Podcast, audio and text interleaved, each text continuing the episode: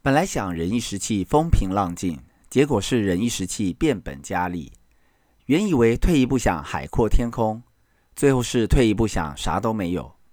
这年头，无论你是科技、金融或传产，各行各业，不管你是 X、Y、Z 哪个世代，不了解人性就等着 GG，不懂得谈判只能说遗憾。各位朋友，大家好，我是谈判沟通培训师 Leader 郑立德，很开心在这里跟大家分享我的谈判超能力啊，说太快了，应该是分享我的谈判力就是你的超能力。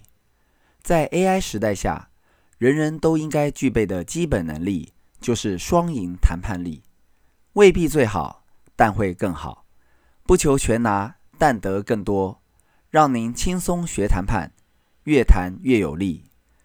从应征面试、要求加薪到裁员或跳槽，从解决消费争议到面对客诉处理，从谁负责接送孩子到谁有权监护孩子，从争取保险理赔到公共意外怎赔，谈判无所不在。从诸葛亮赤壁之战。吴蜀生死结盟谈判，古今多少事。到司马懿关公之死，无畏分化结盟谈判，尽付谈判中。无论国际外交、两岸协商、商务交涉、买卖议价、劳资纠纷、损害赔偿，或是企业并购、公司经营、面试裁员、领导管理、两性亲子、人际关系、战场、商场、职场、家庭，无论工作或生活。人生无处不谈判。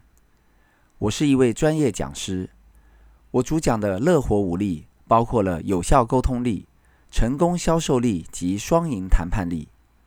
在我看来，其实沟通、销售、谈判只是层次上的不同。沟通和销售大多是一对一，而谈判常常是多对多的局。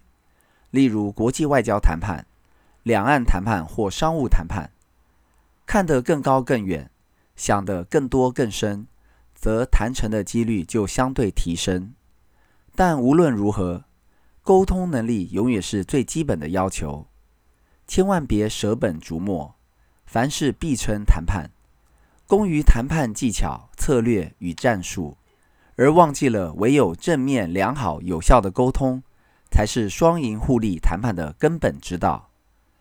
Leader 希望将多年的所知所学，汇整人生的经验与体验，透过丰富有趣的案例与故事，化繁为简的文字，深入浅出地说明谈判这件事。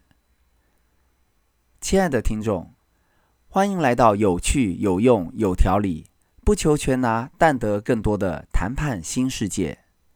准备好来学习并培养你的谈判超能力了吗？好，让我们继续看下去。Let's go，我们下次见。